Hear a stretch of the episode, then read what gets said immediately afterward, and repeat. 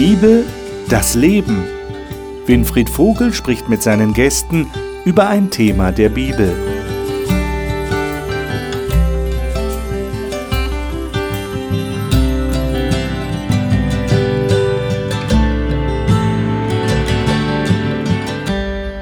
Sie sind hier genau richtig in der Talkrunde zu biblischen Themen. Wir studieren zurzeit das Buch Hiob. Und das Buch Hiob ist ja ein ganz besonderes Buch in der Bibel. Das haben wir inzwischen schon festgestellt. Und wenn Sie die letzten Sendungen verfolgt haben, dann werden Sie das sicher bestätigen können. Im Buch Hiob ringt ein Mann um Antworten auf entscheidende Lebensfragen. Was passiert da in meinem Leben? Was ist das für ein Schicksal, das ich da erleiden muss? Ich verliere alles, ich verliere meine Söhne und Töchter. Meine Frau sagt zu mir, ich soll dem Glauben an Gott abschwören, soll ihm fluchen. Wie gehe ich damit um? Und die große Frage der Menschheit, die bewegt auch den Hiob. Und er ist nicht so der strahlende Held, jedenfalls nicht in den Texten, die wir jetzt lesen werden. Denn es geht um die große Frage, wie verträgt sich das Böse in dieser Welt mit einem lieben Gott? Genau über diese Frage möchte ich mit meinen Gästen hier im Studio reden und diese Gäste möchte ich Ihnen jetzt gerne vorstellen. Jacqueline Büchner studiert Psychologie und ist überzeugte Christin. Sie hat zwar in ihrem Elternhaus schon von Gott gehört, aber erst vor einigen Jahren eine ganz bewusste Entscheidung für ein konsequentes Leben mit Gott getroffen. Marion Gaffron bereitet sich in einem besonderen Studium auf ihre neue Aufgabe als Personal- und Business Coach vor. Die Motivation dazu gibt ihr der Glaube an Gott und seine Liebe und das möchte sie gerne ganzheitlich weitervermitteln. Pascal Esser arbeitet mit minderjährigen unbegleiteten Flüchtlingen. Er sagt, er habe trotz einer christlichen Erziehung lange gebraucht, bis er das Geschenk Gottes am Kreuz verstanden hat. Heute kann er sich ein Leben ohne Gott nicht mehr vorstellen. Rinaldo Kiriak ist verheiratet und Vater von zwei Kindern. Er arbeitet als Pastor einer Freikirche im südlichen Hessen. Er hat eine besondere Vorliebe für die Weisheitsliteratur der Bibel, zu der auch das Buch Hiob gehört. Herzlich willkommen hier im Studio. Genau dieses Buch hier wollen wir jetzt aufschlagen. Lade euch ein, dass wir Kapitel 10 aufschlagen. Und ich habe schon erwähnt, ähm, in diesen Texten ist jetzt der Hiob ähm, nicht mehr der strahlende Held, sondern einer, der wirklich um Antworten ringt und der auch mit dem Leid, das ihn getroffen hat, ringt. Lassen wir das mal auf uns wirken und lesen die ersten zwölf Verse in diesem Kapitel. Wer würde das gerne mal lesen? Marion, darf ich dich bitten? Mein Leben ekelt mich an. Darum will ich der Klage freien Lauf lassen und mir die Bitterkeit von der Seele reden. Gott, stell mich nicht als schuldig hin. Erklär mir doch, warum du mich anklagst. Gefällt es dir, dass du mich unterdrückst? Warum verachtest du mich, den du selbst so kunstvoll gebildet hast? Die Pläne gewissenloser Menschen aber führst du zum Erfolg. Hast du denn Menschenaugen? Siehst du die Dinge nur von außen, so wie wir? Sind deine Lebenstage auch begrenzt, deine Jahre rasch vergangen, so wie unsere? Warum suchst du dann nach meiner Schuld und hast es eilig, jede Sünde aufzuspüren? Du weißt doch genau, dass ich unschuldig bin und dass es keinen gibt, der mich aus deiner Hand befreit. Deine Hände haben mich gebildet und geformt. Willst du dich jetzt von mir abwenden und mich zerstören? Bedenke doch, dass du mich wie Ton gestaltet hast. Lässt du mich jetzt wieder zu Staub zerfallen? Dir verdanke ich mein Leben, dass mein Vater mich zeugte und ich im Mutterleib Gestalt annahm. Mit Knochen und Sehnen hast du mich durchwoben, mit Muskeln und Haut mich bekleidet. Ja, du hast mir das Leben geschenkt und mir deine Güte erwiesen. Deine Fürsorge hat mich stets bewahrt. Oh, da steckt einiges drin in diesen Versen. Also das äh, finde ich, muss man erst mal auf sich wirken lassen. Meine erste Frage ist die, wir hatten doch in der letzten Sendung äh, diese Aussage von Hiob gehört und auch darüber gesprochen, der Herr hat es gegeben, der Herr hat es genommen, der Name des Herrn sei gepriesen. Äh, jetzt haben wir es ekelt mich von meinem Leben. Ich will meinen Kummer von mir lassen, will reden in der Bitterkeit meiner Seele. Und es sind Fragen, die er an Gott stellt, die so ja, man könnte sagen, so einen anklagenden Charakter haben. Ähm, wenn ihr jetzt den Hiob vor euch hättet, mit dieser Rede, die er da gerade hält, was würdet ihr ihm raten? Was würdet ihr ihm sagen? Also ich finde, nicht jedes Problem braucht immer einen Rat, weil irgendwie das okay. ist genau das Problem, dass ähm, man ganz oft Fragen beantwortet bekommt, die man nie gestellt hat. Und ähm, wir haben auch die letzte Sendung abgeschlossen damit, dass wir gesagt haben, wir, ähm, man muss es auch annehmen, irgendwie seine ja. Probleme. Mhm. Und ich finde, das macht er hier, diesen Schmerz spüren einfach. Ja, was, was also passiert also Schmerz da? zulassen. Genau, Schmerz zulassen und genau, nicht, nicht wegmachen oder kleinreden, sondern einfach das annehmen und sich damit auseinandersetzen. Das Schmerz zulassen heißt ja nicht, ja, ist halt so, ne, sondern wirklich sich damit auseinandersetzen. Ich finde, das tut der und ich weiß nicht, ob ich jetzt wirklich einen Rat habe für ihn. Also es würde bedeuten, ihr würdet eher einem anderen Menschen, der das verdrängt, raten, mhm. lass es zu. Ja. So wie Hiob. Lies mal den Hiob. Oder? Also ich meine, Hiob nennt Gott einen Unterdrücker. Ja, ja, das ist hart, was, er, was da ähm, steht. Es, es, gibt ja irgendwie manchmal Situationen, wo, wo fromme Menschen, fromme Christen ernsthaft meinen und anderen auch raten, nie sein, sein, seinem Unmut Luft zu machen, wenn es um Gott geht. Also Beschwerden an Gott sollten nicht artikuliert werden. Das wäre, ähm, damit würde man Gott irgendwie Unrecht tun, aber ähm, die bleiben halt in Kapitel 2, in Hiob 2 stecken und äh, gehen nicht auf diese Reise, auf die Hiob sie mitnimmt und wo auch sowas Berechtigung, äh, berechtigt ist und sein muss. Ja. Ich meine, ich versuche die Leute, die du gerade jetzt erwähnst, zu verstehen.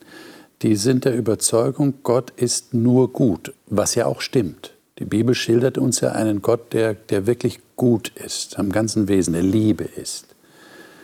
Und da kann ich schon irgendwie versuchen nachzuvollziehen, dass manche Christen der Meinung sind, äh, da darf ich nichts Anklagendes sagen, da darf ich mich nie beschweren, denn er meint es ja nur gut. Und ich finde, genau gerade deshalb kann ich das weil er gut ist, kann er das auch gut aushalten. Okay. Und ich finde, der Hiob macht alles richtig. Ich könnte mir auch nicht vorstellen, irgendeinen Rat ihm zu stellen. Da würde ich mich eher in der Falle sehen, in die seine Freunde getappt sind. Mhm. Ähm, weil was er in meinen Augen richtig macht, ist es vor Gott auszubreiten, es ihm hinzuschmeißen.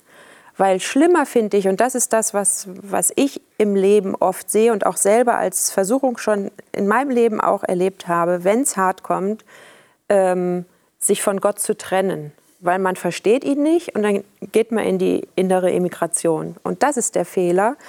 Aber mit ihm in den Dialog treten. Also das ist auch das Einzige, was ich nur Menschen sagen möchte, in welcher Situation auch immer.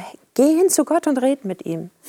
Das ist in meinen Augen der einzige Weg, mit allem, was ich erlebe, irgendwie umgehen zu können. Also ihr würdet nicht sagen, nee, also das, das kannst du doch nicht machen, so kannst du doch mit Gott nicht reden. Du bist doch ein Mensch, ein, ein, ein sündiger Mensch, so kann man doch nicht mit dem, mit dem ewigen Gott reden. Das ist doch despektierlich. Würdet ihr nicht sagen? Also ich kann ihn verstehen. Okay. Wenn's, wenn's, wenn ich jetzt einen Freund hätte, dem so gehen würde und der würde so schimpfen, ich könnte ihn aufs tiefste Herzen verstehen. Und also ich würde ihm nichts raten, ich würde einfach ihm nur zusprechen, durchzuhalten und, und darauf zu vertrauen, dass es weitergeht. Aber alles andere, was, was will man ihm hier raten? Es, also das, ja, ist schwierig, dass wenn, wenn dieser Frust da ist, wie soll ich jemand sagen, du hast gar keinen Frust? Er hat ihn ja. Also wie, wie kann man ihm, das geht nicht, das kann nur Gott nehmen. Du hast jetzt ein Reizwort verwendet, du hast von Schimpfen geredet. Hm. Äh, schimpft der Hiob? Äh, müssen wir jetzt wahrscheinlich definieren, was unter hm. Schimpfen hm. zu verstehen ist. Ich finde, er stellt Fragen. Er stellt Fragen. Er stellt oder? all die Fragen, die ihn drängen, die stellt er Gott. Und warum sollte Gott das nicht ertragen können? Also wenn wir sündige Menschen schon das verstehen können, nachvollziehen mhm. können und Gott, der die Liebe ist, der kann das noch viel mehr verstehen. Und die Liebe erträgt alles und duldet alles, heißt in 1. Korinther 13 später, ja, die kann das ab. Es ist ja auch mehr als nur authentisches Reden. Hier hat ja ein Mensch ein langes Buch verfasst, mhm. das in die Öffentlichkeit gekommen ist und äh, für viele zu einer heiligen Schrift wurde, äh, die man unbedingt bewahren wollte. Ja? Also das war nicht einfach nur so ein privater Moment, sondern es, es war auch irgendwie Kommunikation mit einer Öffentlichkeit, mit einer Hörer- oder Leserschaft. Also hier ist auch was Dialogisches, indem man es aufschreibt und es zu Kunst wird. Und sowas gibt es ja heute auch, ja, Kunsttherapie oder, oder gestalterische Therapie. Also ähm, auch da, finde ich, kann man von, von Hiob lernen, indem man das, was man in sich trägt, nicht nur zwischen sich und Gott ausmacht, sondern ähm, auch andere mitnimmt und es nach draußen trägt. Mhm. Und was ich auch schön, ich, so wie du gesagt hast, dass es vielen heilig geworden ist. Und mir ist es auch heilig geworden, weil, weil wenn ich jetzt Gott nicht aus der Schrift kennen würde, würde ich mich auch fragen, darf ich so mit Gott reden? Mhm. Und dieses Buch zeigt, dass ich es darf. Das tut so gut, dass, dass dieses Buch in der Bibel ist, wo, wo jemand Gott anklagt. Er sagt ja, ich, ich will meine Klage ihren Lauf lassen. Das heißt, er klagt Gott an. Und das Buch ist, hat in der Bibel Einklang gefunden. Und es ist so toll, dass Hiob Gott anklagen durfte und dann nicht am Ende steht und Gott verdammt ihn oder so, sondern dass es... Ganz im Gegenteil. Genau, und, und deshalb ist es, ist es so toll, weil Gott zeigt, wir dürfen diesen Weg gehen. Es ist, es ist so wie ein Ringen, kommt es mir vor, ja, mit mhm. Gott. Er, er möchte gerne wissen, wer ist dieser Gott eigentlich? Und ich finde es ja auch interessant, dass er Gott als Bezugspunkt hat. Genau. Also er, er mhm. redet ja nicht nur über Gott, sondern genau. er redet direkt zu ihm. Genau. Er setzt sich mit ihm auseinander. Genau. Das, hat, das ist eine Aussage ja. eigentlich, oder?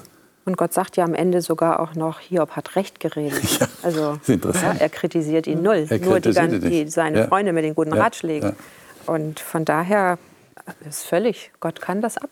Ja, Renaldo, du hast gerade erwähnt, äh, das ist in einem Buch jetzt veröffentlicht worden. Jetzt ist meine Frage, es hat ja ein Autor aufgeschrieben, diese Geschichte.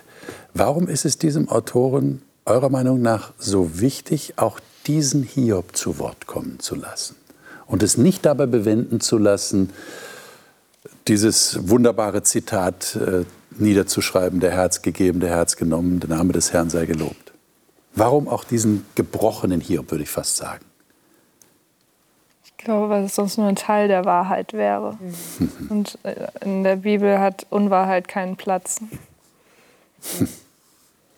Das wäre ja auch nicht authentisch. Also wenn wir in dem Leid sind, dann, auch wenn wir es irgendwann schaffen, so zu sprechen, es ist ja, da passiert ja so viel, unsere innere Aufgewühltheit, die ist ja da. Und, und wenn, wenn das jetzt jemand lesen würde, der würde sich fragen, das kann doch nicht wahr sein. Da passiert jemand was und der sagt es ganz so einfach und dann wird er wieder von Gott gelobt. Dann wird man sich ja fragen, das kann doch kein Mensch so hinnehmen. Es ist auch kein Trost dann. Ja. Und es ist dann so ein, so ein Schönwetterchristentum, sag ich mal. Und das ist das, was, mhm. was ich auch oft so beobachte, dass Christen, wir Christen, ich beziehe mich mal mit ein, oftmals so tun, als wäre alles super, alles toll, Gott ist mit mir, wir haben keine Probleme, die wären irgendwie, weiß ich nicht. Aber damit offen umzugehen und sagen, ich habe hier ein Problem und ich verstehe Gott mhm. nicht und ich komme da nicht weiter das Hast du mal ergründet, warum das so ist? Warum, oder was meint ihr, warum haben wir dieses Problem? Warum trauen wir uns nicht, oder viele trauen sich nicht, so mit Gott zu reden? Rinaldo. Nach, nach dem Tod meines Vaters hat mal ähm, äh, ein Bekannter uns einen Rat gegeben, nachdem er erlebt hat, wie wir bestürzt darüber waren und auch wütend über Gott waren. Und der Rat äh, des Gesprächspartners war so ein Sprichwort, äh, küss die Hand, die dich schlägt. Äh, für uns bedeutete das oder sollte bedeuten, ähm, nimm alles mit Gleichmut und Dankbarkeit an, aber äh, so sind wir ja nicht. Und ich glaube, es geht nicht nur um die Suche nach Gott, sondern auch ein Stück weit um die Suche nach uns selbst und, und was legitim ist und, und was gesund ist, also welche Gefühlsregungen legitim und gesund sind. Und ich glaube, dieses, dieses Buch und auch diese Passagen können schon helfen, diese Gefühle dann anzunehmen, wenn sie denn äh, existieren. Ich glaube, dass es ganz viel mit Annahme zu tun hat. Also wenn, wenn wir uns die Frage stellen, wie dürfen wir mit Gott reden oder wie nicht, dass wir Angst haben, dass Gott uns dann vielleicht nicht mehr annimmt oder verurteilt. Und das erleben wir ja im Gemeindekontext genauso, so wie du sagst. Warum sind wir nicht einfach ehrlich? Mhm. Weil wir oft dann Angst haben, wie denken jetzt die Leute über mich, werde ich verurteilt? Und das ist ja genau das, was Jesus auch gezeigt hat. Er ist zu den Leuten gekommen, er hat die Fehler angesprochen und hat sie direkt angenommen. Und das ist das, was, was ich glaube, was oft so dieser Kontext ist, wenn ich so mit Gott sprich, ver verwirft er mich dann auch. Also vielleicht schwingt das bei manchen im Hinterkopf. Ich denke, dass es auch ein verbreitetes Gottesbild ja. ist. Ja, Gott, der große, allmächtige Gott macht keine Fehler. Äh, der Heilige in diesem Sinne, so der Unberührbare. Ähm, und zum Glück kann ich nur sagen, haben wir das Neue Testament und Jesus war hier und hat uns gezeigt, dass er sehr wohl berührbar ist und sehr wohl auch weiß, was Leiden ist und sehr wohl mitfühlen kann und will. Ähm, und das ist ja jetzt ein sehr interessanter Punkt, den du erwähnst. Denn mancher würde jetzt daraus den Schluss ziehen, Gott macht doch Fehler. Mhm. Aber gerade diese Spannung auszuhalten, dass es ein Gott ist, der keine Fehler macht, weil er eben wirklich gut ist, mhm. und trotzdem stellt er sich der Diskussion, mhm. stellt er sich dem Dialog mit dem leidenden Menschen mhm. und akzeptiert, dass der aufgeregt ist, dass der bestürzt ist, dass der wütend ist, dass er das zum Ausdruck bringt, was er fühlt. Ja, und und das, da muss nicht drüber gebügelt werden, ach Gott macht keine Fehler oder küsst die Hand, die dich schlägt und alles ist wieder gut. Sondern ich, äh, Gott hält das scheinbar aus. Was mir auch gerade als Gedanken kommt, ich glaube, dass Gott auch mit Hiob mitgelitten hat. Mhm. Also das, ich meine, es war ja nicht Gott, der dieses Leid gebracht hat, sondern wie schlimm muss das für Gott sein, dass ein Wesen, das er erschaffen hat, dieses Leid über Hiob bringt. Ja. Und, und ich glaube, das hat ihn genauso auch getroffen wie, wie Hiob. Und, und dass einfach, dass, ja, so wie du sagst, Jesus hat gezeigt, dass er mitfühlt, dass er unser Leiden verstehen kann und, und dass Gott hier den Hiob vielleicht einfach nur versteht und sagt, ja. Ja. Jetzt äh, legt er noch einen drauf, würde ich sagen, in Hiob 6, Kapitel 6, äh, die Verse 1 bis 7. Jacqueline, darf ich dich bitten, mal diese Verse zu lesen? Und Hiob antwortete und sagte, würde man meinen Kummer doch wiegen, abwiegen und mein Verderben gleichzeitig auf die Waage legen. Denn nun ist es schwerer als der Sand der Meere, darum sind meine Worte unbesonnen. Denn die Pfeile des Allmächtigen sind in mir, mein Geist trinkt ihr Gift. Die Schrecken Gottes greifen mich an. Schreit ein Wildesel beim frischen Gras oder brüllt ein Stier bei seinem Futter? Wird Fades ohne Salz gegessen oder ist Geschmack in dem Schleim um den Dotter? Meine Seele weigert sich, es anzurühren. Sie ekelt sich vor der Krankheit meines Brotes. Hm. Also vom Ekel hatten wir ja gerade schon hm. äh, im letzten äh, Text. Äh, jetzt sagt er hier, die Pfeile des Allmächtigen sind in mir, mein Geist trinkt ihr Gift. Ich weiß, wie kommt der Hiob dazu, davon zu reden, dass der allmächtige Gott Giftpfeile auf ihn abschießt? Das ist schon heftig, oder? Mhm. Giftpfeile von Gott. Hallo? Es fühlt sich für ihn so an. Mhm. So würde ich das jetzt mal formulieren. Weil für ihn kommt eben alles von Gott. Und das, was er fühlt, fühlt sich für ihn giftig und tödlich an. Das heißt, du würdest sagen, er fühlt das nur so. Er sagt auch, die Schrecken Gottes greifen mich an. Aber es ist nicht wirklich so. Rinaldo. Es ist ja noch härter. Er sagt ja, die Pfeile des Allmächtigen. Ja. Also jemand, der nicht Pfeile schießen müsste, der vielleicht Szenarien schaffen könnte, mhm. in denen ein Pfeil nicht notwendig ist oder so, weil es eine bessere Lösung gibt. Aber der Allmächtige, der viele Optionen hat, der schießt Pfeile. Wenn wir jetzt noch den, den Prolog vom Hiob nehmen, den wir jetzt studiert haben, ja, Satan tritt auf, mhm. dann wäre es ja irgendwo stimmiger für uns oder für viele Christen, wenn es heißen würde, die Pfeile des Satan haben mich getroffen. Du sagst jetzt, ja, äh, für ihn kommt alles von Gott. Das ist auch eine tröstliche Erkenntnis für ihn, glaube ich, für den Hiob. Es kommt alles von Gott. Aber trotzdem ist das ja schon starke, starke Speise hier. Für mich liegt der Schlüssel im, im, im Satz davor, wenn er sagt, ähm, darum sind meine Worte noch unbedacht. Also er spricht hier aus einem Schmerz heraus. Mhm. Und er sagt selber, meine Worte sind noch unbedacht. Das heißt, er weiß überhaupt nicht, wohin mit sich. Genau. Er sitzt da, ist verzweifelt, seine Frau beschimpft ihn, alles ist weg. Und er, er, er versteht die Welt nicht mehr. Mhm. Und, und, und er schimpft erstmal, also, jetzt habe ich schon wieder, er, er sucht erstmal alles ab, was er irgendwie greifen kann. Und Gott ist natürlich als erstes greifbar für ihn. Mhm. Und Gott ist der Erste, an den er sich wendet und, und, und sagt, also seine Giftpfeile, er, er bezieht alles einfach erstmal auf Gott. Das heißt, Leid kann so schlimm sein, kann mich so tief bestürzen, dass ich den Eindruck habe, das ist Gift von Gott. Gott bekämpft mich. Gott bekämpft ja. mich. Und ich glaube, das tut ihm so weh. Ja, denn das ist ja eigentlich jemand, dem er vertraut hat. Genau, genau. Und das ist vielleicht auch das, was er so als Gift spürt, weil er will eigentlich vertrauen, aber bringt das halt nicht unter einen Hut. Und das schmerzt und das gärt und das geht sogar in seinen Geist. Also er setzt sich intensiv ja mit diesem Gott auseinander und merkt, hier ist irgendwas, das, das tut mir gar nicht gut in meiner Gottesbeziehung. Also klingt jetzt so ein bisschen äh, platt, aber.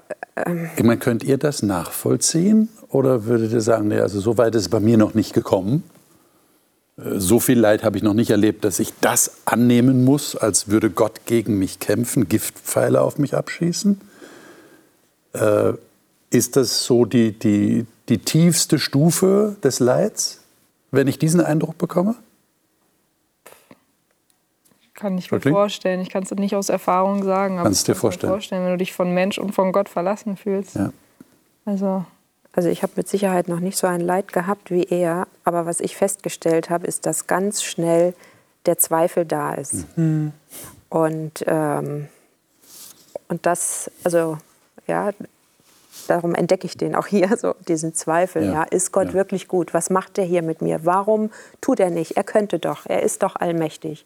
Oder wenn er mich liebt, warum lässt er denn das zu? Ja. Und das sind für mich auch so Giftpfeile, die ich schon sehr wohl kenne, dass die ganz schnell da hinten kommen und anklopfen, sobald was eben nicht so schön läuft, wie man es gern hätte. Aber Hiob verliert keinen Satz darüber, ne? Also das so von wegen, ähm, wie, also dass er so hadert und sagt so, warum denn jetzt ich und mm. so weiter. Und hat er mich denn nicht mehr lieb, sondern Mhm. Ja, also das find, ist mir jetzt gerade ja. so aufgefallen, weil alles, was du genannt hast, ist nicht, also genau. habe ich hier nicht gelesen. Genau, ja, ja.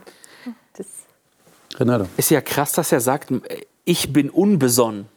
Also wenn ich irgendwie emotional aufgewühlt bin, kommt diese Selbsterkenntnis im Nachhinein, nach einem Streit oder, oder wenn ich mich empöre oder so, denke ich mir nachher, Mist, so ja, das, das war jetzt nicht angebracht, aber in dem Moment selbst äh, schon so diesen Einblick zu haben, das ist jetzt nicht mehr verhältnismäßig. Also spricht jetzt auch wieder für seine emotionale Intelligenz. So, ja. Er lässt es raus, aber weiß, das wird daneben gehen. So.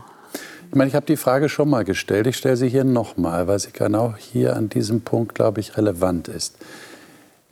Ist es für euch leichter, mit Leid und Not umzugehen, weil ihr diese Szenerie hinter den Kulissen kennt? die Hiob wahrscheinlich nicht kannte? Ist das leichter zu wissen, da ist ein Gegenspieler und der ist eigentlich verantwortlich dafür?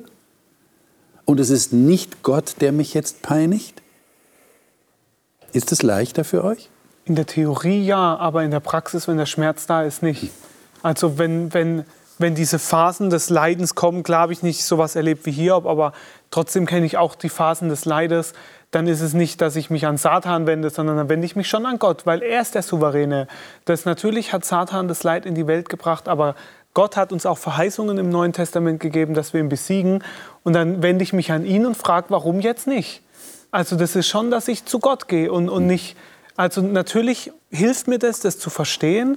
Und das hilft mir auch, die Welt zu verstehen, also zu, zu begreifen, warum wir so viel Elend auf der Welt haben. Ja. Dabei hilft mir schon, aber in meinem praktischen Schmerz dann im Alltag.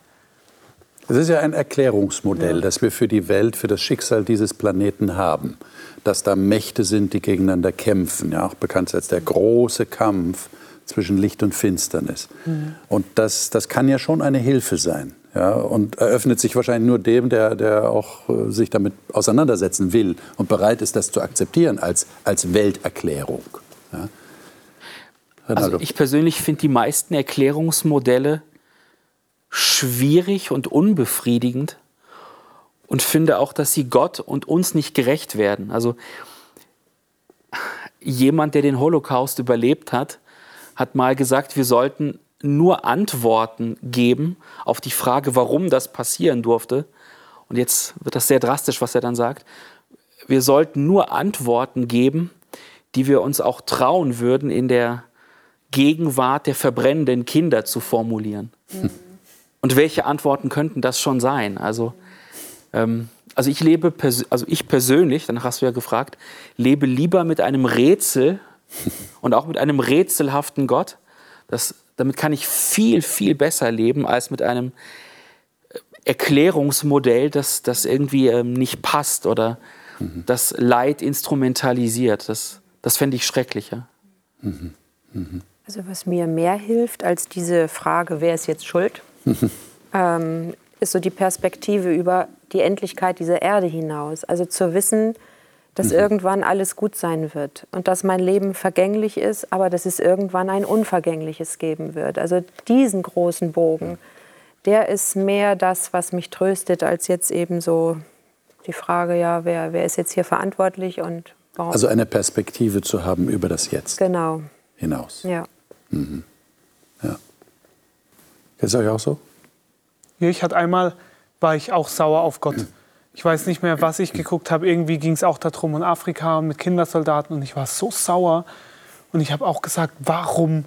Und dann kam mir dieser Bibelvers in den Kopf, selig sind die Friedenstifter, denn sie werden das Reich Gottes erben. Oder vielleicht, aber eine von den Seligpreisungen, wo ich so gedacht habe, ja, krass. Also dieses darüber hinaus zu denken, wir wissen nicht, wie Gott die dann auch entlohnen wird. Und wir versuchen immer Gott in so Kategorien zu packen und uns alles zu erklären, wie du ja auch gesagt hast, mit Modellen. Aber dass Gott einfach so viel souveräner ist und, und dass, dass er dieses Leid rächen wird, hat er uns versprochen und dass er auch denen, die gelitten haben, auch Erquickung schenken wird. Und das ist für mich auch ein ganz, ganz großer Trost geworden. Ich habe immer gesagt, wäre ich kein Christ, dann wäre ich Terrorist. Weil ich verstehe es, ich verstehe es, dass die Leute diese Ungerechtigkeit nicht begreifen und versuchen, sich mit Gewalt etwas zu ändern. Mhm. Kann ich gut nachvollziehen. Mhm. Das, ja. Hiob 9.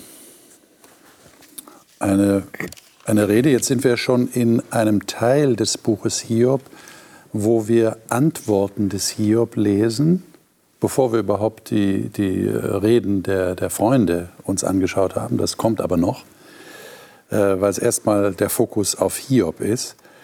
Ähm, und in Hiob 9 haben wir eine solche Antwort des Hiob auf eine Rede. Und ich würde sagen, wir lesen mal, das ist ein ganzer Abschnitt 1 bis 21, ist jetzt ein bisschen lang. Um das hier zu lesen, lesen wir mal 1 bis 14. Äh, Rinaldo, darf ich dich bitten, das mal vorzulesen? Und Hiob antwortete und sagte, Wahrlich, ich habe erkannt, dass es so ist. Und wie könnte ein Mensch vor Gott gerecht sein? Wenn er Lust hat, mit ihm in einen Rechtsstreit zu treten, so könnte er ihm auf tausend nicht eins antworten. Der Weise ist von Herzen und stark an Kraft. Wer trotzte ihm und blieb unversehrt?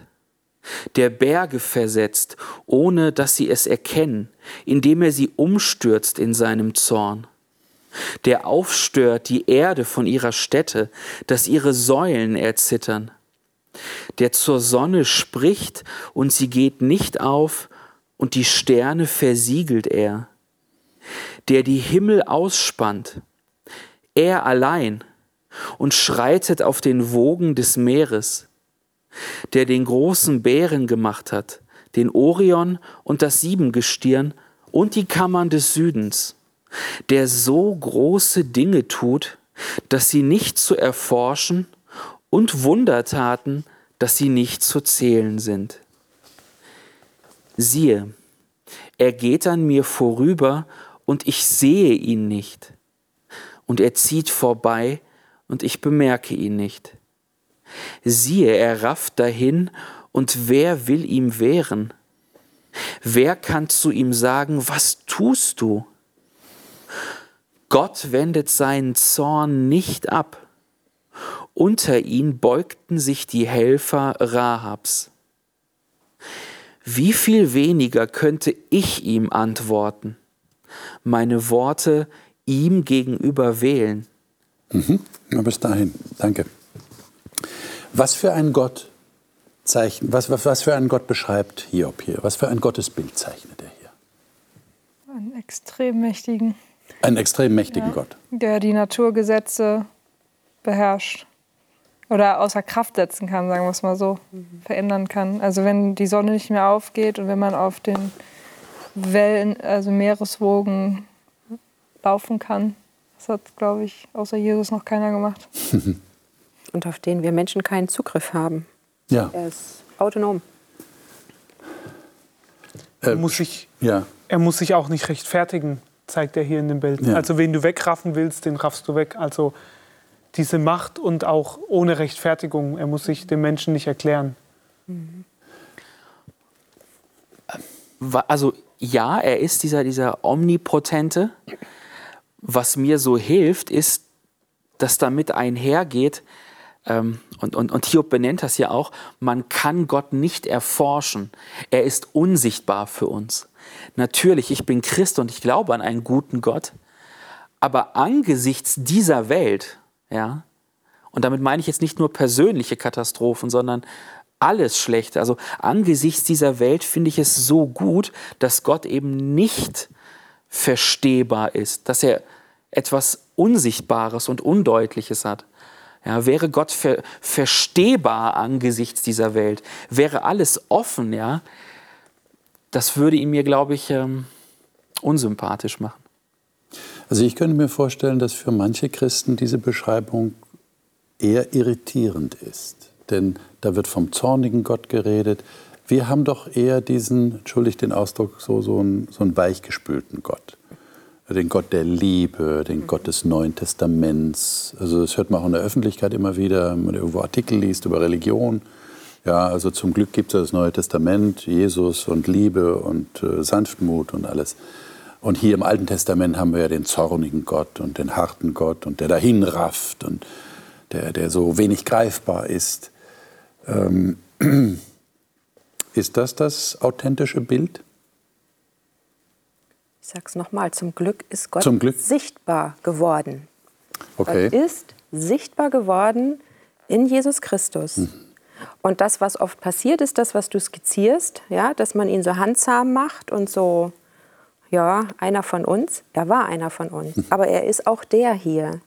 Und ich muss das, was ich hier lese, oder ich darf das, was ich hier lese, durch die Brille Jesu Christi, also durch, durch ihn hindurch verstehen. Also nicht entweder oder, das eine oder das andere und wie passt das, sondern beides. Er ist Liebe und er ist, wie hast du so schön gesagt, unglaublich mächtig, äh, krass mächtig. Irgendwie du hast so schön formuliert. Ähm, das ist er auch. Und auch für uns un unverständlich vielleicht oftmals. Aber was immer ist, ist die Liebe, die wir in Jesus Christus sehen. Und ich habe mal einen Satz gelesen und der hat mich sehr zum Nachdenken gebracht. Wir können nur etwas anbeten, was größer ist als wir. Jetzt hat ja der Hiob, Entschuldige, jetzt hat ja der Hiob von Jesus noch nichts gesehen. Ja. Äh, jetzt frage ich mich gerade, ist das dann schwerer, mhm. mit so einem Gott umzugehen, der noch nicht Mensch geworden ist, der noch nicht gestorben ist? Was meint ihr? Ich, ich, ich, spüre, ich weiß nicht, ob ihr das spürt, ich spüre in diesem Text eine, eine gewisse Hilflosigkeit dieses Menschen hier, ob diesem riesigen, allmächtigen Gott gegenüber. Mhm. Jetzt ist meine Frage, warum kann ich zu einem solchen Gott, selbst wenn ich noch nichts von Jesus weiß, äh, trotzdem Vertrauen haben? Warum ist es trotzdem ein guter Gott? Naja, weil nichts von Jesus weiß, wahrscheinlich nicht den Namen, aber der hat ja auch geopfert für seine okay. Familie. Also irgendwie hat er schon Gut. dieses Schuldvergebens-Ding schon verstanden. Okay. Von daher also er hat schon eine Ahnung gehabt. Genau, Gott hat das nicht umsonst vorher so mhm. eingerichtet. Also, dass Schuld vergeben werden kann, genau. dass es Opferdienst gibt, stellvertretenden, ja. Genau. Okay. Und Gott, Aber, ja. Gott löst es ja auch so. Also wenn wir jetzt quasi, klar, wir lesen die Geschichte auch ein Stück weit von hinten, weil wir ja oftmals wissen, wie es ausgeht. Aber Gott lässt es hier zu, seine Anklagen, und offenbart sich ihm. Also er hat sich uns offenbart in Jesus Christus, aber dem Hiob hat er sich auch offenbart. Mhm. Und das finde ich das Tolle, dass, dass er lässt diese Klagen zu. Er lässt auch hier Hiob, ich habe es ja gerade eben gezeigt, Hiob zeichnet hier dieses Bild von dem willkürlichen Gott, er rafft weg, ohne sich zu rechtfertigen. Aber Gott rechtfertigt sich hinterher ein Stück weit bei Hiob. Und das ist ja das Krasse, dass er, dass er das nicht so lässt und ihm wieder alles gibt, sondern er begegnet ihm. Mhm. Und das finde ich das Tolle an dem Buch Hiob, dass er ihn erstmal klagen lässt. Er lässt ihn erstmal in diesem Punkt und danach offenbart er sich. Ich meine, das wäre jetzt wirklich eine, finde ich, hoffnungsfrohe Botschaft an jeden, der sich mit Gott beschäftigen will. Ja. Setze dich mit diesem Gott auseinander. Genau, genau. Denn du wirst tatsächlich erleben, dass dieser Gott das zulässt und dass er sogar reagiert. Das nehme ich jetzt ja. dem, was du sagst. Das wäre die naheliegende Schlussfolgerung. Gott ist jemand, der nicht einfach nur da sitzt und nichts sagt und das alles an sich abprallen lässt, sondern er reagiert. Ich kann mich mit ihm auseinandersetzen, wenn ich das zulasse. Und ich habe das bei vielen Leuten erlebt, wo ich Gespräche hatte, die gesagt haben, wie erlebe ich denn Gott? Wo ich gesagt habe, probiert es aus und prüft ihn. Mhm. Im Neuen Testament steht, dass wir Gott prüfen dürfen. Und das ist der Hammer, was ich für Rückmeldungen gekriegt habe. Mhm. Ich habe von einem Jugendlichen, der sehbehindert ist, der mich an Weihnachten angerufen hat und gesagt hat, er hat seit Jahren das erste Mal wieder die Sterne gesehen. Oder ganz viele Rückmeldungen, die einfach gesagt haben, okay, ich probiere es aus. Und diesen Weg des Ausprobierens geht Gott mit. Mhm ich beobachte halt leider oftmals auch bei Menschen, dass sie, bevor sie sich an Gott persönlich wagen, ähm, hängen bleiben an den Formen der Religion. Mhm. Also, ähm, ja, ich weiß gar nicht, wie ich das beschreiben soll. Also, ähm, ja, über, über Lebensstilfragen nachdenken oder sich von anderen sagen lassen, wie Gott ist mhm. ähm, und sich dann wundern, dass, dass er mit ihnen nicht spricht. Und mein, mein Aufruf ist eben genau, wie du es beschreibst, direkt mit Gott reden. Ja, also mhm. ihn ansprechen, er ist da, er ist immer da und er hat auch verheißen, sucht mich, dann werdet ihr mich finden. Ja. Ja. Meine Frage an euch wäre jetzt äh, eigentlich eine persönliche Frage. Warum fühlt ihr euch diesem Gott nicht ausgeliefert? Also hilflos, hoffnungslos, ausgeliefert. Ich kann ja doch nichts machen. Es ist Schicksal, dieser Gott ist mir zu mächtig, der hat sowieso alles geschaffen, alles gemacht, der kann alles. Und wenn, wenn das in meinem Leben passiert, dann passiert es eben und ich bin dem ausgeliefert. Warum habt ihr dieses Gefühl nicht? Jedenfalls kommt das nicht von euch so rüber, wenn ich euch höre.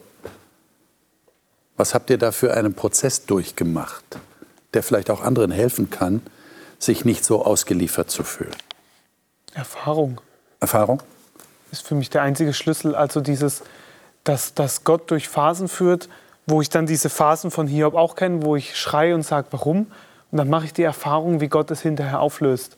Und das habe ich so in so vielen Prozessen, auch mit meiner Frau, wo wir angefangen haben, Bibel zu lesen und angefangen haben zu gucken, irgendwie, wo, wo wir an so viele Themen gekommen sind, wo wir dachten, jetzt zerbricht es bei uns, wo wir dann darum gebetet haben. Und wir haben Erfahrungen gemacht, die einfach alles aufgelöst haben. Und da könnte ich Bücher mittlerweile drüber schreiben. Und das zeigt mir, dass Gott in den kleinen Dingen immer mit uns fiebert und uns führt und dabei ist und, und uns nicht einfach den Weg gehen lässt, sondern in den alltäglichen Geschichten bei uns ist.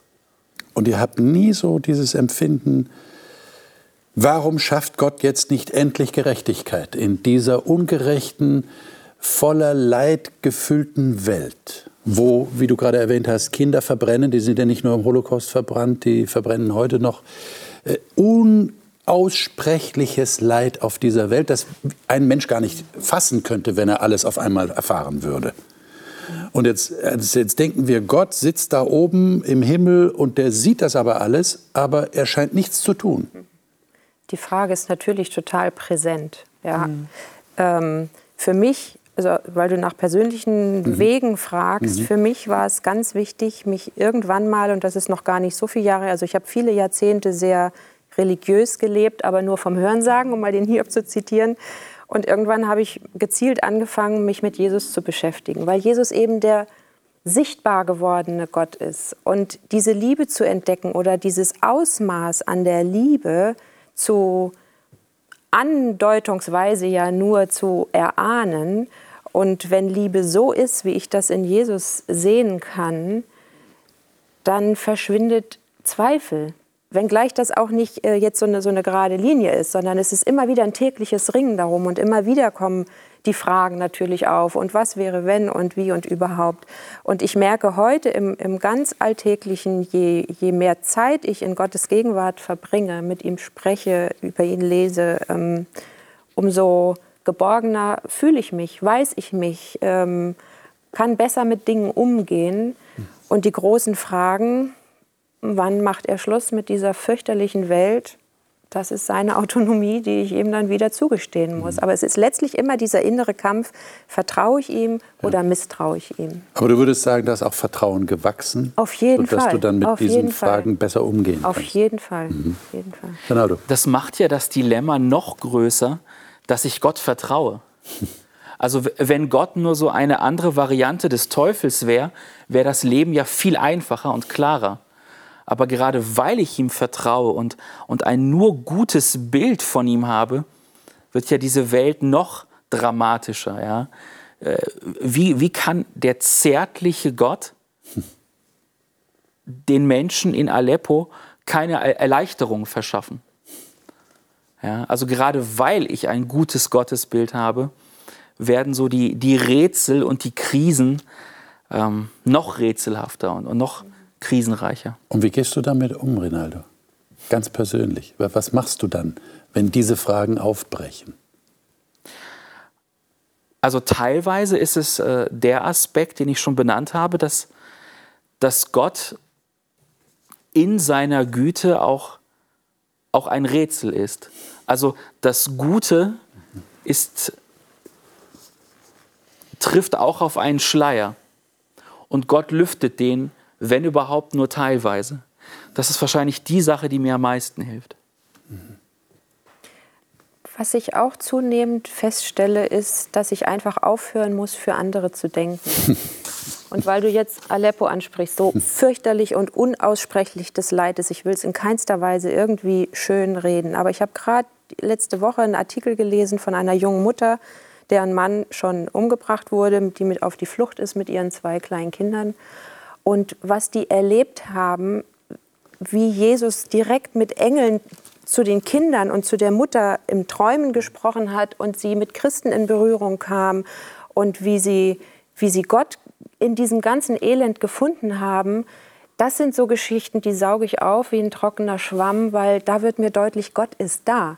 Nur das sehen wir nicht. Das wird auch in den Nachrichten nicht äh, vermittelt. Und es gibt genügend Leid, wo es eben nicht so schöne Happy Ends auch gibt. Ist mir auch bewusst. Aber ich weiß, ich kann nur für meine Beziehung mit, mein, mit Gott äh, irgendwie was bewegen und andere nur ermutigen, immer hin zu Gott, egal in was für einer Situation du bist. Er ist da. Damit hast du mir das Stichwort gegeben, liebe Zuschauer. Äh, ich denke, das ist wirklich wahr. Wir können nicht für andere denken. Wir können auch nicht für sie denken. Jeder Mensch muss selber zu seinen eigenen Antworten finden. Und wir müssen wahrscheinlich zu einem erheblichen Teil damit leben, dass wir nicht auf alle Fragen Antworten haben, parat haben. Und vielleicht ist das auch gut so dass wir nicht alle Antworten haben. Denn wenn wir meinen, wir hätten alle Antworten, dann wäre Gott erklärbar. Aber er ist eben auch ein Rätsel. Und das Vertrauen zu ihm angesichts des Bösen in der Welt, das kann nur ganz persönlich durch eigene Erfahrung wachsen. Das ist das, was wir mitnehmen aus diesem Gespräch, das wir heute geführt haben. Das Buch Hiob ist ein sehr ehrliches Buch. Und das werden wir nächstes Mal, in der nächsten Sendung, nächste Woche, besonders feststellen können. Der Fluch des Lebens ist der Titel dieser Sendung. Und genau darum geht's. Hiob ist so ehrlich, so authentisch, dass er tatsächlich zu Gott sagt, ich verfluche den Tag meiner Geburt. Kann man so etwas sagen? Wir haben schon festgestellt, Gott hält eine Menge aus. Und scheinbar hat er das auch ausgehalten. Seien Sie auf jeden Fall dabei, wenn wir mit den Gästen hier im Studio in der nächsten Woche genau über dieses Thema reden werden. In der Zwischenzeit auch weiterhin Ihnen alles Gute, auch bei Ihrem persönlichen Nachdenken.